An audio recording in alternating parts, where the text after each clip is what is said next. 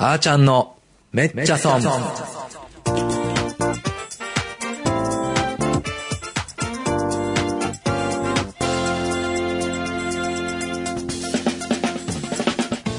皆さんこんにちは。パーソナリティのあーちゃんです。今週も始まりましためっちゃ損。この番組は成功の陰に失敗あり、めっちゃ損したことのある様々な分野のゲストをお招きして、その失敗談の中から得た教訓をシェアしようという番組です。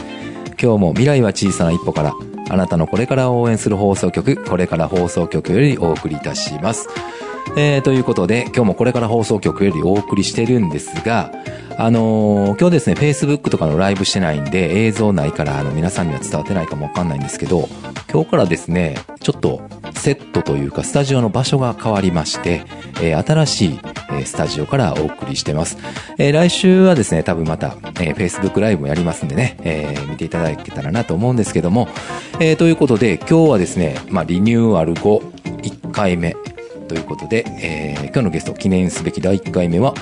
放送作家の E さんに来ていただきました。よろしくお願いします。よろしくお願いします。すいません、僕の都合で多分 Facebook ライブができずに、いえいえいえいえ。はい、しかも、あのーはい。ね、いいっていうね、名前も隠してる、何様なんだっていうことなんですけど、いや、別に、はい、あのー今までのゲストの中で、匿名の方初めてです。はい。もう30人ぐらい来てもらってるんですけど、はい、で、これでも、ある意味あれですよね。いろんな、その話がしやすいように E さんって僕勝手に解釈してるんですいけど。やいやいや、あのーあの、ハードル上げるつもりは全然なくてですね、あのーまあ、基本やっぱり裏方なので、名前を僕はあんま出して、自分がまあ前出るのは、まあそもそも好きじゃないっていうところが、まず一つあって、で二つ目は、もう本当恥ずかしいんですよね。なんかそういう、もう名前出して、もう何様なんだって思われるのが、まだ心が弱いっていうところで、まあ、少しでもなんか身分を隠して、まあやれればなっていうところの、で、あとはあれですね、たまたま E っていう僕のあの、イニシャルなんで、んあの、あーちゃんさんがやってる E 忍者ともちょっとかあかーって、そうそうそうそういまだね E 作家みたいなことですからね。はい。E ジャンプ以来の、なんかこの、頭に E がつく。なんか縁起もちょっと、縁起いいのかどっちわかんないですけど、んまあ、なので、まあ、作家の E いいでいいじゃんみたいなねいいでいいじゃん。ああ、いいですね。はい。ね、いいでいいじゃんっていう。はい うまいこと。いやもうほんま今日あの、作家さんの前でね、はいこんな僕みたいなね、あの、僕も放送局上がりですけども、別にその制作やったこともないし、その MC やったこともないんでね、まあ言ったら素人は素人なんで、ちょっと、そんな作家さんの前でこんな、なんかね、めちゃさん言うてんのも緊張してるんですけどいやいね。やいやもういつも通りにやっていただいて、はい。いやもう今日はだから面白い話でね、助けていただこうかなと思ってるんですけど。いやいやまあまあ、はい。頑張ります。まあ、あの、そんな E さんとはですね、はいあの、実は前職時代で別にね、一緒にそうですね仕事をはいしてたわけではなく、今日で4回目でしたっけ？四会うのは4回目で、実際に話すのは多分3回目ですかね。そうですよね。はい本当にもう先週飲みに行った時に、めっちゃ出てもらえませんみたいな感じで、ね。はい。下北沢に、そうそうそうそう。つげっていうお店で。つげでね。はい。そうですそうです面白かったです。ね、はいあの、たまたまそういう、えっ、と、ココミュニティとかね、コーワーキングスペース、一緒のコーワーキングスペースの今会員になってるんですけど、そこであの、偶然ですね、あの、出会いまして。で、まあまあ、意気投合して出ていただいてるということなんですけどね。はいあの、今日はそんな E さんにですね、まあ、放送業界の話やったりとか、はいまあ、その他ね、いろいろと知らないとめっちゃ損するよ、みたいな話をね、お聞きしたいと思いますので、えー、30分お付き合いのほどよろしくお願いします。はいよろしくお願いしますはい。ということで、早速ですね、知らないとめっちゃ損の話、えーお聞きしたいんですけども、はい。えーっと、どれ行こうかな。いろいろね、面白い話いただいてるんですが、これ行きましょうかね。えー、女性は理系学部に行かないとめっちゃ損。はい。これはめっちゃ損だと思いますね。あの、たまたまなんですけど、えー、そのご挨拶させて、あら、あの、あーちゃんさんとご挨拶させていただいたときに、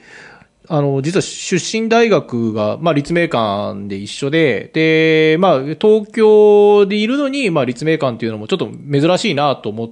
たんですけど、さらに、学部も一緒一緒で、で、年齢がまあ、あの、二つほど、あーちゃんさんの方が2が、まあ、2学年ほど上なので、学年は違うんですけど、ちょうどあの、私が入学した時に、えー、キャンパスを、まあ、理系学部で、キャンパスを移転した時期で、琵琶湖にね。それは琵琶湖に。で、あーちゃんさんは2年間京都にいて、で、えー3回生か、3回生から、うんえー、琵琶湖の方に移って、で、あの、多分だからどっかでは絶対すれ違い、その、すれ違ってて、当時はまだ理系学部しかなかったので、理工学部しかなかったので、多分学内にも1000 1000人ぐらいいたんでしょうそんなにいないのかな？何百人とか。いやいやそんなことないか。うん1000人ぐらいはいたんですかね。うんでも、で、キャンパスがすごい広くて、で、食堂も、当時は1個ですよね。一番最初のそうそう確か1個で真ん中にね真ん中に1個あったんで、あのーまあ、どっかであって、そんな偶然もあって、で、まあ、その時の話なんですけれど、今でこそ、まあ、理系女だとか、理系のね、おぼかたさん以来、そ の理系女ブームみたいなことになってて、ね、理系に住む女性もいるのかもしれないですけど、まあ、当時僕らのそのキャンパスには、まあ、今は違うんですけど、理工学部しかなくて、女性のが多分、1対9ぐらいの、すごい少なかったんですよね、学部の中に。そう、僕、機械工学やったけど、200人中女の子9人。あそうですよね。で、僕も情報学科ってコンピューターの方でも、まだちょっと女の子多そうなイメージでも、やっぱり、えー、1か 2, 2割ぐらいしか、人数までちょっと僕もちょっと覚えてないですけど、でもその各クラスは1クラスに多分1人2人ぐらいな感じなんですよね。で、よく理系学部ってその入るときに、まあなんか言われてるのが、理系の男とかって、理系に来る女なんてなって言っときながら、いざ入ると女の子取り合いになるんですよね。いないから。いや、あの、あれはね、あの、立命館の琵琶湖は、その学部にもいないし、もう周りにいないでしょ。いないあの周りに大学はないから、もうね、はいもう。そこで見つけるしかないから余計に。いや、本当に、だから一人の女の子に対して、わかりやすい、その、男が周りにいるっていう、なんだこのハーレム。もうね、ちょっと前で昔、まあ今は違いますけど、そのドリカム状態ってあったじゃないですか、その、女一人に男二人みたいな、もう何うん。何組ドリ、ドリカムじゃ、ど すごい羽の広いドリカムというか、うんまあまあまあ。結構わかりやすいな。だから今ね、オタクサークルの姫とかもなんか言われるけれど、そんなレベルじゃなくて、多分女の子も、まあ理系目指すぐらいだから、そんなにぶっちゃけ当時の可愛い子とか、まあ中にはいたけど、うん。微妙な感じな子ですら、ものすごい。で下手に、もしかしたらすげえ可愛い子の方が、男の方がビビっちゃって、そんなに、あのー ファンがいないと囲まれてない感じだけど、やはりちょっとブサイクというか、ちょっと、な感じの子たちのその人気の高さが、あまあ、親しみやすいですからね。そうそうそう壁がね、ないというなか。い。でうんうんうん。ね、高校時代とか多分そんなにもう、ね、そのモテてなかったと思うのが急に大学来たらん。モテ始めて、多分勉強どころじゃないぐらい多分、わ、こんな気持ちいい、モテるって気持ちいいんだみたいな感じで、だちょっとなんか偉そうな感じで、お姫様状態で歩いてるのを、だ僕とかもまあちょっと正直、仲良くなりたいなと思いつつも、ちょっと内気な感じで女の子に声かけられなかったんで、でも、ぜ、でも、なんか、でもな、冷静に考えると、なんで俺この、このレベルの女の子たちにこんなに男が群がってんだろうっていう、なんか、冷めた目もありつつ、でも女の子から、でもですよ、うん女の子からしたら、これ最高だなっていう。まあね。こんな状態絶対ないし、で本当僕いつその時思ったんですけど、今がお前らピークだからなっていうのはずっと思ってて、うん もう本当もう社会、もう社会の学、同じね、動画ぐらいですけど、社会出たらそんなことねえぞっていうのは、なんかその当時からやっぱ思ってはいたんですよ。ただやっぱ女性の立場から言うと、いや僕もね、男で言うと、やっぱモテないよりは絶対モテた方がうん。人生経験としていいし、うん。うん。エピソードもうん。やっぱ増えるんですよね、うん。モテて。僕とかも今、まあ今もすぐ全然モテないんで、だからあの、やっぱ経験もそういう、モテた経験がないから、ちょっとその恋愛エピソードも弱かったりはするんですね。うん。だからその、なんですかね、僕もラジオとかやってた時とかに、なんかその、いわゆるパーソナリティに、うん。なんか質問みたいなことで、で、うん。来る時もあるんですけど、まあ来ない時とかって、うん。まあちょっとこう、これとしてはあれですけど、スタッフが作ったりはするんでまあまあまあまあまあね。仮でちょっと恋愛の相談みたいなの作るんですけど、うん。うん。僕の作る恋愛相談のエピソードは薄いんですよね。経験がないから。うん。経験がないからもう薄くて、嘘っぽいくなっちゃうんですよ。ああそれ超失敗談ちゃいます？それなんかさっき失敗談ないないって言ってましたけど、めちゃめちゃそれでもいや、もう喋ってるだけすねごい思い出してきました、そんな。だからやっぱそういう意味では、やっぱモテるっていうのも、やっぱそれって、お金払う、お金稼いでる人とかね、モテたりもするけど、まあいろんな方法があるんでしょうけど、やっぱ女の子でやっぱモテたいっていうのをリアルに経験したかったら、やっぱ理系のに行く。行くのが一番いいと思いますね。これは僕本当に女に生まれたら、僕生まれ変わったら女に生まれ変わって、本当理系学部目指して、やっぱそこの、モテたい、あの、モテたいですよ。だってないもん、ねそんなこと。いや、あのはい。でそれこそ放送作家になったらちょっとモテるかなと思ったけど、モテないし、これなん、なんなんだろうとかと思いながらも、やっぱ、あ、それはわかる。なんかあの、テレビ業界、これこん生意気なんですけど、うんテレビとかやってれば、これモテんだろうなと思ってたんですけど、あ、これ、そういうことじゃないんだっていうことなんで、だからそういう意味ではなんかも、モテたいっていう願望ですよね。あとね、よく人生においてモテ期は3回来るんですよ。三もういつ来んだよってことじゃないですか。もう結構、もうまあまあ人生半分ぐらい来ちゃってるぞっていうところで言うと。まあまあ過ぎてますからね。はい、うん年取ってから、まあ、モテてもなっていうところでの、だからなんか、モテに対して、うんその、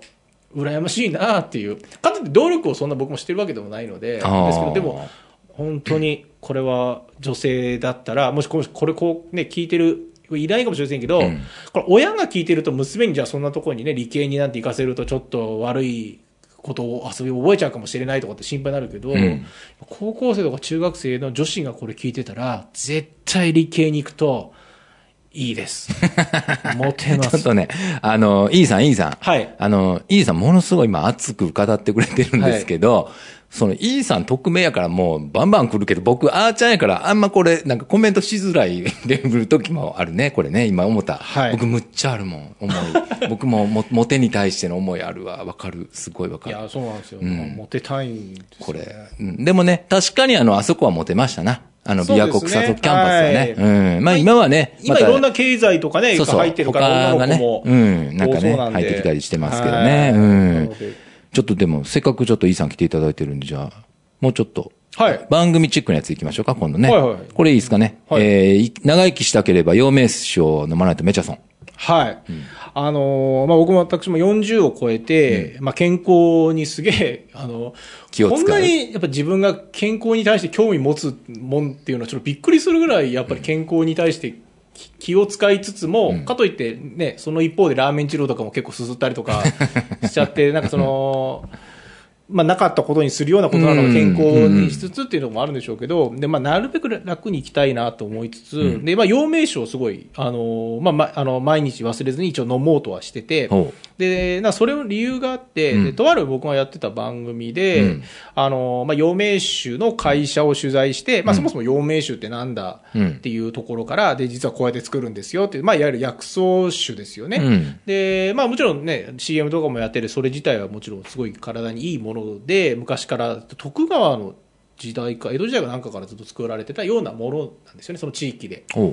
で、番組でも、で、社員の方の、えっ、と、デスクには常に陽明酒が置いてあって、で、なんか、僕とか今1日1回はそうなんですけど、できれば1日3回朝、昼、晩とかに飲むぐらいがいいと。だから結構なね、量も、っていうか、まあ、あの、1杯ですけど、飲んだ方が体にはいいですよっていう。で、冷え性が治ったりとか、まあまあ、いろんないい効能がありますよみたいなことは、まあ、てあの、テレビで言ったりとか、まあ、飲んでる人も、あの、社員さんも健康ですみたいなこととかやってて、まあ、それはそれで全然、あの、よく見るというか、そうだったんですけど、で、で僕が実際取材行ったわけじゃなくて、取材行ったスタッフから聞いた話で、で、いわゆるその、そのスタッフが、社員さんから聞いた裏話として、なんかポロッとこんなことを言ってたみたいなところほでう、で、あの、なんかやっぱり皆さんすごいやっぱ飲んでて、で、すごいやっぱり陽明酒に対して愛があるっていうところで、で、まあ、結構企業的にも長いから、あの、定年退職した方とかも、やっぱ変わらずに、その陽明酒を飲んでくださってると。で、すごいありがたい。やめてからもね。辞めてからも、うん。もちろんそれはね、自社の製品だからっていうところで飲んでて、で、なんか会社として、なんかその企業年金を、やっぱ辞めた人に対して払わなきゃいけないみたいなことで、うんうん。で、その方が、その社員の方がポロって言ったのが、結構その額がうん。今膨らんでて、うん。ちょっと大変なんですよね、みたいなことが。それは、だから僕も直接聞いたけど、スタッフの方がいたんで、はいはいはい。本当か嘘かまだわかんないですけど、うん。多分本当だと思うんですけど、うん。ということは、やっぱ飲んでるからこそ健康で長生きできちゃってるから、企業年金を払い続けなきゃいけないってことを考えると、あ、これ本当にい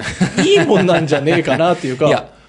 それすごい説得力がある。ですよ。だから、ただそれってやっぱり、テレビじゃ言いづらいじゃないですか。言いづらいです言いづらいです。変な話だけど、うん。早く死ね、早く死んでくれた方が嬉しいみたいなことになっちゃうとよくうんそれはね。ないんで、うんもちろんそれは使わないし、もちろん。カメラも回してないってことは、ちょっと裏話としてなんかちょっと言ってくださったんですけど、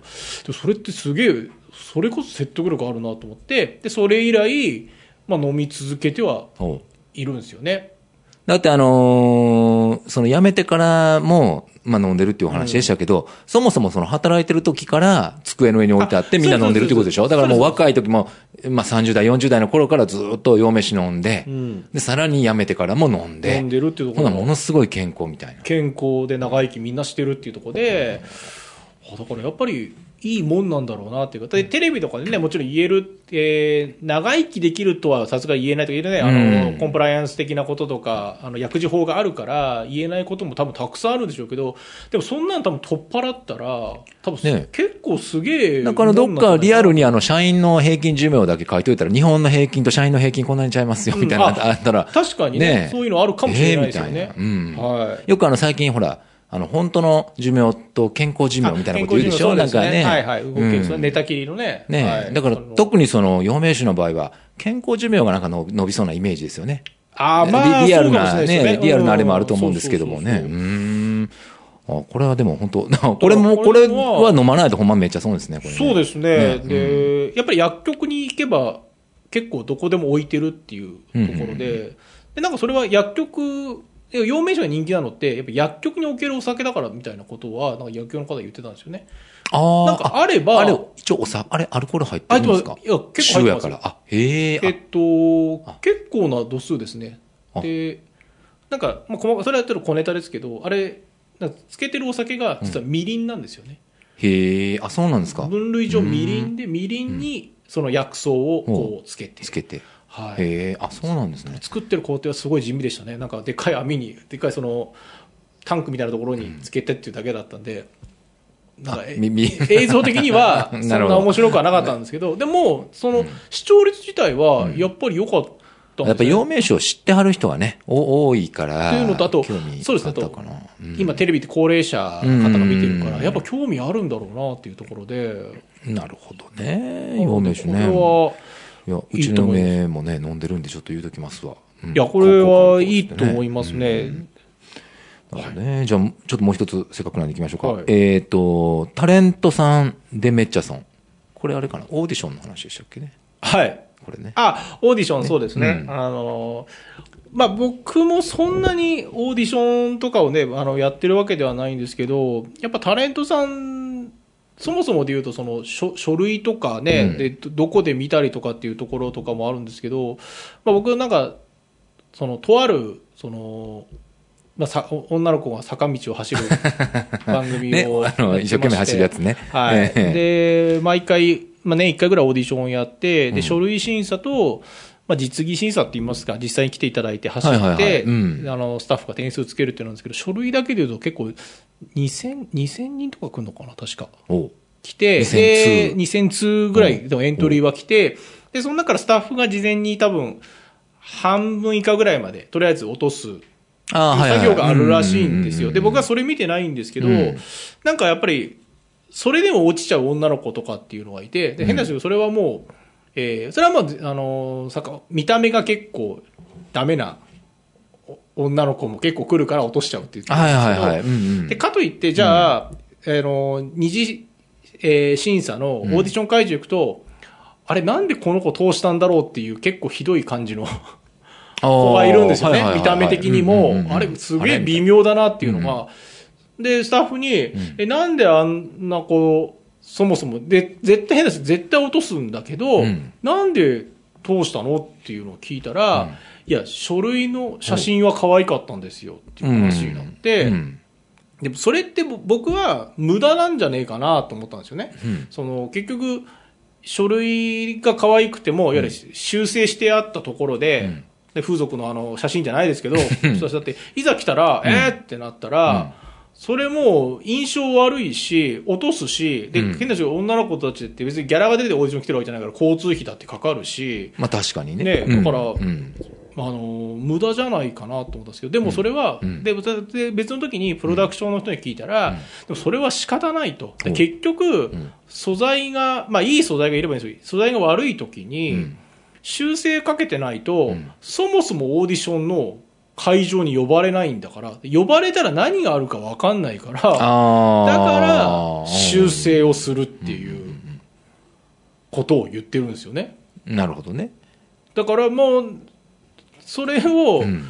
これ何の話ですかね？いやいや、あのーそうですね。めっちゃそんな話じゃない。そううんあのねそうそうあれあれ。分かってます。はい。あのー、大丈夫です。で、えー、なので、そのププロフィールは少しでも良くした方がいいんですけど、うんで、写真以外にも、やっぱあとは引っかかる、それはもう見た目の方じゃとかじゃなくて、うん。あの、エピソードとかで言うと、それはあの僕も芸人さんとかの、なんか若手の芸人さんとかのなんか結構言ってるんですけど、ん。プロフィールとかにうん。自分の特技とかで、今まあね、アメトークとかも何でもそうですけど、もちろんある程度売れてなきゃダメなんですけど、何かやっぱりそのスタッフの人に引っかかるような、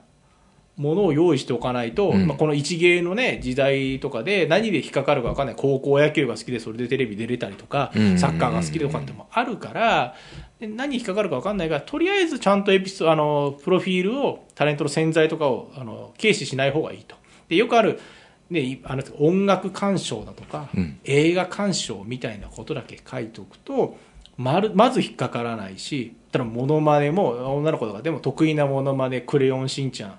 もうまたかよっていう感じだから、やっぱそこに、例えば、で音楽鑑賞ってね、音楽好きだからいいんですけど、もっと具体的に音楽鑑賞だったら、年何回ライブ行って、海外にもこのバンドの追っかけ行く、絶対このバンドのことだったら僕は負けます。あの、私すごい詳しいです。で、映画に関しても、あのなんか年間何本見たりとか、あと特に邦画が僕だったり実態は間違いあの詳しいですとかななんか一個ちゃんと強みというか自分の武器を明確にしてでそれをかけるようなものじゃないと、まあ、あんまり良くないなっていう。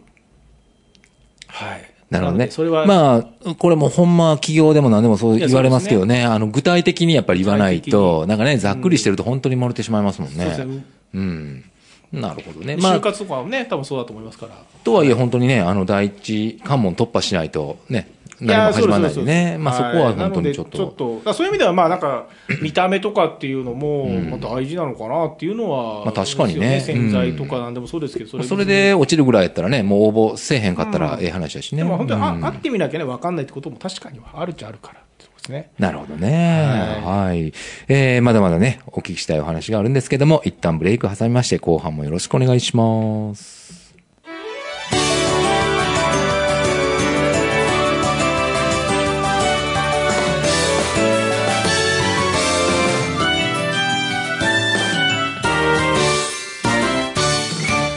はい。えー、では後半もよろしくお願いします。遠藤さん、あ、いいさんね。はい。よろしくお願いします。いや、すみません。なんか僕、時間見ないで。いやいやいやいや。散々いや、大丈夫ですよ、大丈夫です大丈夫です。はい尺見て喋りますからって僕言うときながら。尺見て喋るなーって、これあの、60分番組じゃなくて30分番組なんでね。はいえーいやいや、いいなんで俺、いいす琵琶湖の話あんなしちゃったんだろうな、女の子の。いや、琵琶湖の尺、熱かったな、琵琶湖。はいモテたいる、そう、モモテる、モテる、熱かった。どうしようかな、思って。この、はいこの人こんなにモテたかったんで、初めて本番で知るっていうね。はいモテたいですえーいやいやいや、いいんですけどね。えーせっかくなんでちょっと失敗談も、えーお聞きしたいなと思うんですが、はいどれにしようかな、これ。どれ、どれ行きましょうね。一つかな、一つ。尺的に一つかな。どれがいいですか？いいさん、どれ面白い、どれ面白い、これ。えー、どれ？いやー、でもまあ、よくあるあれですかね。まあ、あポンポンポンっていっちゃいましょうか。ポンポンポンっていく？じゃあ、まず株で、株僕らも20代ではい、株でめっ20ちゃ損ね代の時に、うんえーちょっとお金稼ごうと、小銭稼ごうと思って株を始めて、とある、あのーまあ、ちょこちょこやって、まあ、本当に、あるお金でやれて、数万ぐらいずつ儲かって、いや、よかったなと思って、で、なんか信用取引っていうのがあるっていうのを覚えて、あ、これ、やると、あ、なるほど、なるほど。で、で、なるべく硬いうん。株買ってるのいいかなと思って、銀行の株を買ったんです、とある。で、なんか九州、九州だったか忘れちゃったんだけど、そしたら、ある時に、その、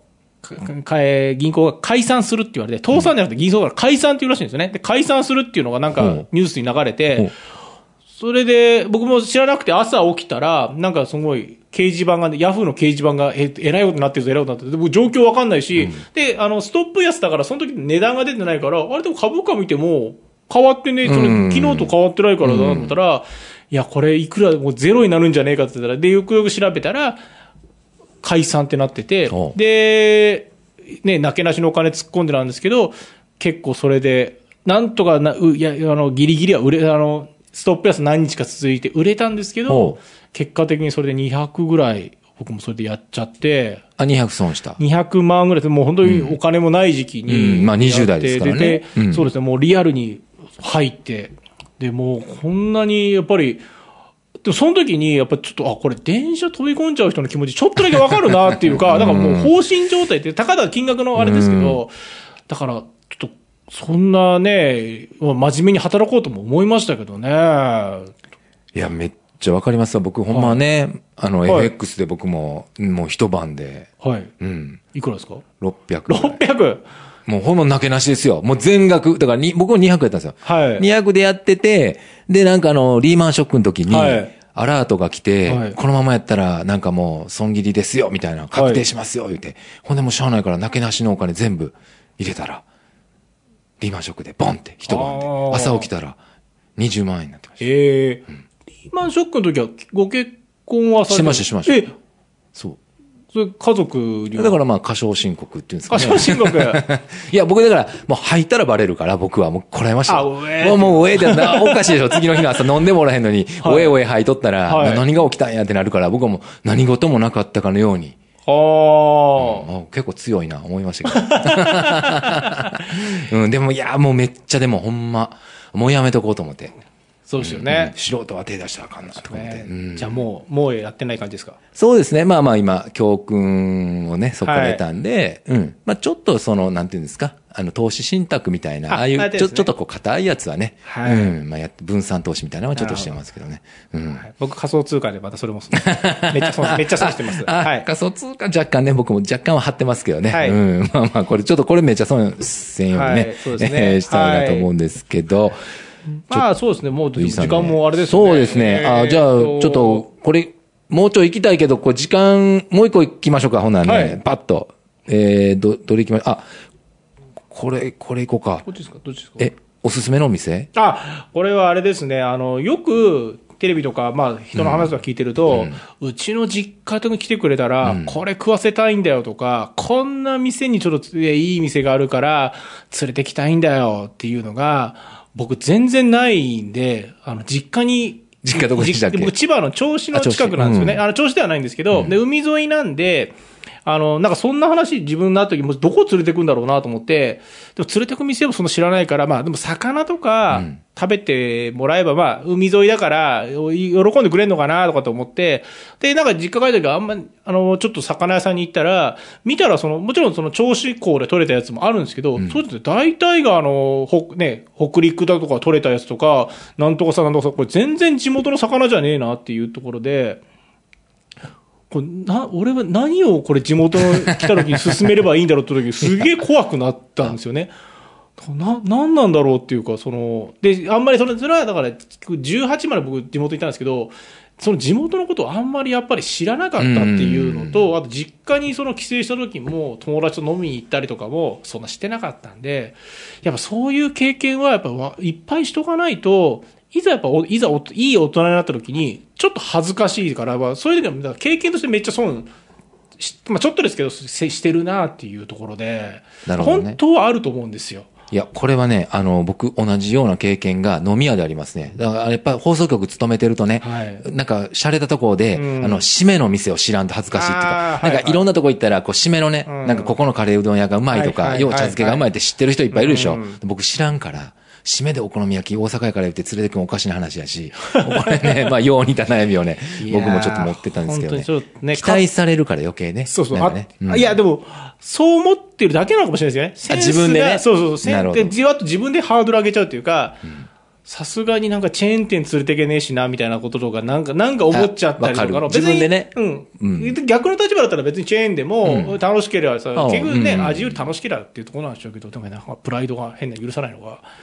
なるほどなので、ちょねっと。そういうのは知っといた方が、まあまあまあまあね、いい知っとくに越したことはないということでね。えーっと、これあの、皆さんこの後、映画とかの話も聞いてるんですけども、いいさん、はい。ちょっとこう時間をねどうですね。あと、10費やしちゃったんで、なんで俺モテたい話なんでしたか？なね本当にね。まあじゃあもう最後ちょっと目標と告知があったら、告知とか、え特にないですね。あの、うん。昨日会う人たちとなんか仕事して、なんか、まあわかんないですけど、もういい年なんで、ええ。あの、大きいことはあんま考えないようにして、はい、楽しくできたらなっていうところで。で、あの、テレビ以外の仕事とかもね、なんかいろいろやれたらと思ってますんで。あ、そうですよね。はいなん僕かありましたはあの今、ちょっと、ほら、忍者の話もね、はいオープニングでしていただきましたけど、はいあのー来年から忍者のね、コンテンツをちょっと広げていこうかなと思って今企画してるんですけどなんかね、そういうところにこう作家さんのアイデアとか、はい。あの、一人で喋っ、あ一人であの考えてても結構煮詰まるんで、はなんか本当にこう、いろんな角度からボール掘り込んでもらうだけでも、はい。全然こう、アイデア活性化するんで。まあ、うん。ボールじゃなくて僕は手裏剣を、いろいろ書いて飛ばしたねいと思いま、す。手裏剣はい。をぜひぜひ、ちょっとね、一緒に広げていきたいなと。はいもう、あの、頑張って損した分取り返しましょうよ、ちょっと。はいドカンとそうですねもう、はいそんな、手裏剣で。手裏剣でいいですね。ねもしくは地面師みたいなことで、あの、地面師みたいなことでうんうんうん、土地をね、安く、はい。そうそうそう。ね。あの、あれはでもちょっと、あれこれ、今の、今の余計でしたね。余計僕余計余計だ余計な。角度から掘り掘り込まれると、ちょっと処理、処理できる範囲でね、はいうん、掘り込んでいただきたいなとえー思います。はい、えー、今日はですね、今日のゲストは放送作家のイーさんでした。ありがとうございました。ありがとうございました。はい。えーいかがでしたでしょうか？今週のめっちゃ損。来週も素敵なゲストをお招きしてお届けしますので、お楽しみに。さようなら。